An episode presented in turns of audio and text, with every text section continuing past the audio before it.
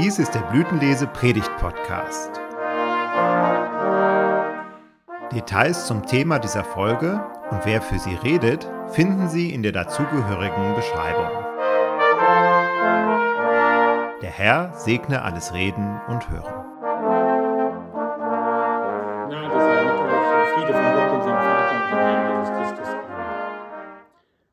Es ist bereits mehr als zehn Jahre her, als Martin Mundo sein Lied singt. Er singt es in einer Stadt, die im Ersten Weltkrieg völlig durch französische Flieger zerstört wurde.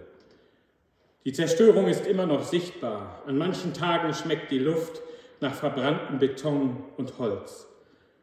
An vielen Stellen, an denen vor einigen Jahren noch stolze Stadthäuser standen, liegen heute ärmliche und kümmerliche Häufchen Asche und Beton.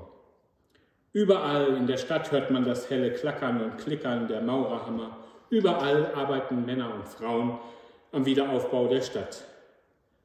Wenn die Menschen aus Mainz durch ihre Stadt laufen, ist es deutlich zu merken. Es ist immer noch nicht ihr Mainz. In allen Winkeln der Stadt ist das Französisch der Soldaten zu hören. Menschen werden stetig durch die Anwesenheit der französischen Armee auf die Niederlage des Krieges hingewiesen. Deutlich spüren die Bewohner, dass sie nicht mehr Herr in ihrer eigenen Stadt sind. Doch die Mainzer lassen sich ihren Humor, ihre Lebensfreude und ihren Lebensmut nicht nehmen. Natürlich feiern sie auch in den dunkelsten Stunden ihrer Stadtgeschichte Fasnacht. Und eben auf einer solchen Fasnacht-Sitzung singt Martin Mundo folgende Zeilen. Heile, heile Gänzje, es wird schon wieder gut. Es Kätzje hat es Schwänzje, es wird schon wieder gut. Heile, heile Mausespeck, in hundert Jahren ist alles weg. Wär ich einmal Herrgott heut, dann wüsste ich nur eins. Ich nehm in meine Arme weit mein Arm zertrummert Mains und streiche es ganz sanft und lind und sag, hab nur Geduld. Ich bau dich wieder auf, geschwind, du warst doch gar nicht schuld. Ich mach dich wieder wunderschön, du darfst und kannst nicht untergehen. Mit diesen tragisch-komischen Zeilen tröstet Martin Mundo während einer Narrensitzung die Menschen seiner Stadt. Mit Tränen in den Augen applaudieren sie ihm. Es tut gut, getröstet zu werden. Es ist heilsam und es erleichtert das Herz. Schon als Kinder konnten vermutlich einige von uns diese Erfahrung machen. Wenn wir mal wieder mit großen oder kleineren Wehwehchen von jemandem auf den Schoß genommen wurden, wenn man uns sanft über den Kopf strich und uns eben gesagt wurde, es wird schon wieder gut. Wenn jemand den Schmerz mitfühlt und mich in seinen Armen hält, dann ist der Schmerz nicht weg, aber ich fühle mich gleich wesentlich besser. Es ist bereits viele Jahre her, dass auch Jerusalem zerstört wurde. Auch hier sind die Spuren der Zerstörung noch sichtbar. Viele Bewohner der Stadt sind noch immer nicht zurückgekehrt und die, die zurückgeblieben sind, schaffen es nur mühsam, die Stadt wieder aufzubauen. Und mal wieder hört Jesaja die Stimme, die ihm mittlerweile sehr wohl bekannt und vertraut ist. Doch irgendwas ist heute anders an dieser Botschaft. Sie klingt eindringlich wie immer, sie ist aber wesentlich sanfter und klingt gutmütig. Sie klingt wie die Stimme eines ins Alter gekommenen Vaters, eines Vaters, der mit seinem Sohn spricht und ihm seine gesammelten Lebenserfahrungen weitergibt. Jesaja ist in den letzten Jahren wesentlich ruhiger geworden, wenn er besagte Stimme hört. Vor einigen Jahren noch schrieb er mit zittrigen Händen, wenn er die Worte Gottes an ihn aufschrieb. Doch nun schreibt er mit ruhiger Hand folgende Zeilen. Tröstet, tröstet mein Volk, spricht euer Gott, redet mit Jerusalem freundlich und predigt ihr, dass ihre Knechtschaft ein Ende hat, dass ihre Schuld vergeben ist, denn sie hat die volle Strafe empfangen von der Hand des Herrn für all ihre Sünden. Es ruft eine Stimme, in der Wüste bereitet dem Herrn den Weg, macht ihre Steppe, macht in der Steppe eine ebene Bahn unserem Gott. Alle Täler sollen erhöht werden und alle Berge und Hügel sollen erniedrigt werden und was uneben ist, soll gerade und was hügelig ist, soll eben werden. Denn die Herrlichkeit des Herrn soll offenbart werden und alles Fleisch miteinander wird es sehen, denn des Herrn Mund hat geredet. Es spricht eine Stimme, predige, und ich sprach, was soll ich predigen? Alles Fleisch ist Gras und all seine Güte ist wie eine Blume auf dem Felde. Das Gras verdorrt, die Blume verwelkt, denn des Herrn Odem bläst da rein. Ja, Gras ist das Volk, das Gras verdorrt, die Blume verwolkt, aber das Wort unseres Gottes bleibt ewiglich. Zion, du Freudenbotin, steig auf einen hohen Berg. Jerusalem, du Freudenbotin, erhebe deine Stimme mit Macht. Erhebe sie und fürchte dich nicht. Sage den Städten Judas, siehe, da ist euer Gott. Siehe, da ist Gott der Herr. Er kommt gewaltig und sein Arm wird herrschen. Siehe, was er gewann ist bei ihm und was er sich erwarb, geht vor ihm her. Er wird seine Herde weiden wie ein Hirte. Er wird die Lämmer in seinem Arm sammeln und im Bausch seines Gewandes tragen und die Mutterschafe führen. Immer wieder liest Jesaja die Zeilen und bleibt dann etwas länger an der Zeile hängen. Tröstet, tröstet mein Volk, spricht euer Gott.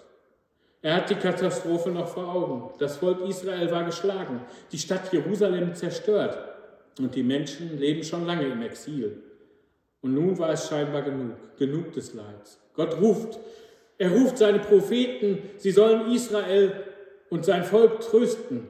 Sie sollen zu den Herzen der Menschen sprechen, nicht mit heruntergeleierten hohlen Phrasen sollen sie das Volk trösten. Nein, sie sollen die Herzen der Menschen erreichen und die Herzen der Menschen stärken. Die Worte des Trostes sollen die Schmerzen und Sorgen aus den Herzen der Menschen tilgen. Jeden Menschen einzeln sollen sie auf ihren Schoß nehmen. Jeden Einzelnen sollen sie in die Arme schließen und jedem Einzelnen sollen sie sagen, es wird schon wieder gut. Der Gott Israels fordert die Propheten auf, sein Volk zu trösten. Denn trotz allem Leid und trotz aller Not bleibt Israel doch sein Volk. Die Zerstörung der Stadt wird zunächst einmal sichtbar bleiben, doch mit Hoffnung in den Augen und mit Trost im Herzen gestaltet sich der Wiederaufbau doch wesentlich leiter. Das Wort Gottes tröstet über die Schrecken der Niederlage und des Exils hinweg. Auch heute noch toben an vielen Orten dieser Welt Kriege. Immer wieder geraten Menschen in Konflikte, immer wieder stehen Menschen vor einem riesigen Haufen Betonschutt. Noch immer bekämpfen sich die Menschen und noch immer fügen sie sich unermessliches Leid zu. Daher bedürfen Menschen noch immer des Trostes. Besonders deutlich wird das wenn ich in die Risse und auf die Betonhaufen in meiner Seele und in unserer Seele schaue. Nur mit dem riesigen Vorschuss an Gnade schaffe ich es überhaupt, hier und dort nach dem Willen Gottes zu leben. Dann fühle ich mich gut. Doch schon im nächsten Moment reiße ich das gerade mühsam aufgebaute mit einem Blick, mit einer Geste oder gar einem Wort wieder ein. Dann stehe ich vor dem nächsten Berg und frage mich, von wo kommt mir Hilfe? Liebe Gemeinde, wir feiern heute gemeinsam den dritten Advent. Die Spannung steigt und bald ist Weihnachten. Die dritte Kerze ist angezündet. Es sind nur noch 13 Türchen im Adventskalender zu öffnen. Dann ist es endlich soweit und wir können auf ein neues die Geburt von Jesus Christus feiern. Auf ein neues können wir feiern, dass der Mensch gewordene Trost in unsere Welt kommt. Auf ein neues können wir auch erfahren, dass wir auf den Trost immer noch angewiesen sind. Gott wird Mensch und kommt in unsere Welt, um uns zu zeigen, dass er um unseren Schmerz weiß. Er selbst erleidet und erfährt Schmerz und er erfährt, wie gut es ist, getröstet zu werden. In der gebrochenen Welt werden auch wir immer weiter auf den Trost angewiesen bleiben. Gott sendet seinen Sohn in unsere Welt, dass wir an ihm erkennen, dass er um unser Leid weiß. Aber vor allem sendet er seinen Sohn, damit wir erfahren, dass es eine Welt ohne Schmerz und Trost geben wird. Gott kommt in unsere Welt und sagt uns, es wird bald wieder gut. Das mag nun klingen wie eine hohle Phrase, doch es ist Gott selbst, der uns diese Worte zuspricht und Gottes Wort tut, was es sagt. Das erlebe ich immer mal wieder, vor allem in Situationen, in denen ich verletzt werde oder in denen ich Menschen verletze. Immer mal wieder trifft mich dann ein Wort Gottes und es ist eben ganz oft so, dass es mich nicht trifft, wie ein Zaunfall vor den Kopf. Das Wort Gottes kommt eher schleichend auf leisen Sohlen daher und tut seine Wirkung. Erst vor kurzem habe ich mich noch sehr über eine mir nahestehende Person geärgert. Sie nutzt meine Gutmütigkeit und sie nutzt auch die Gutmütigkeit meiner Frau schamlos aus und am liebsten würde ich mir mal so ordentlich die Meinung geigen. Aber es kam anders. Vor einigen Wochen las ich im Gottesdienst in Bad Schwartau das Evangelium es war der Text im Matthäusevangelium im 25. Kapitel. Und erst nach dem Gottesdienst kam immer wieder mal der gleiche Vers in mir auf.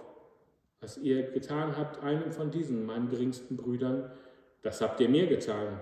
Dieser schlich erst ganz unmerklich durch meine Gedanken, doch dann wurde er immer lauter und mir kam die Situation mit der entsprechenden Person in den Sinn. Das Wort Gottes ist es, das meinen Impuls bremst, dieser Person mal eine Ansage zu machen, die sich gewaschen hat. Unwillkürlich tauchten Situationen vor meinem inneren Auge auf, in denen auch ich angewiesen war auf die Gnade und Gutmütigkeit, auf die Gnade Gottes und die Gutmütigkeit anderer Menschen. So war es die Dankbarkeit über die Gnade und die Gutmütigkeit, die mich innehalten ließ. Die Dankbarkeit gegenüber der Gnade, auf die ich in meinem Leben auch immer wieder angewiesen war und immer angewiesen werden sei. Das ist möglich, da mir die Gnade Gottes zuerst geschenkt wurde und dieses Wort mich auffordert, in meinem Nächsten Jesus Christus zu sehen. Jesus Christus, den menschgewordenen Gott und Trost. Wenn wir nun auf Weihnachten zugehen, wenn wir nun auf das größte Geburtstagsfest zugehen, das mag, dann mag uns das bei einem Blick in uns und die Welt ziemlich trostlos vorkommen. Noch immer toben Kriege, noch immer verletzen sich Menschen auf vielerlei Weise, noch immer ist eben nicht alles gut. Aber, liebe Gemeinde, auch wenn wir immer wieder eine trostlose Welt schauen, sagt uns Gott, all diese trostlosen Momente verwelken wie Gras. Gott selbst zieht in diese Welt ein und ruft uns. Siehe, da ist euer Gott.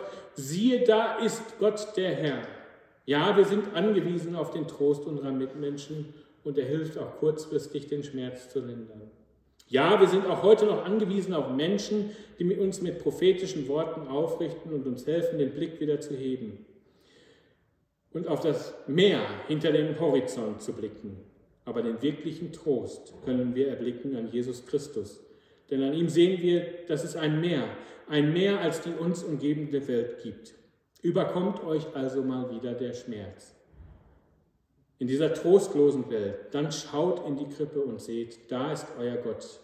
Da ist Gott der Herr und er sagt dir, es wird schon wieder gut. Und der Friede Gottes, welcher höher ist als all unser Leid und all unsere Vernunft, tröste unsere Herzen und bewahre sie in Christus Jesus. Amen.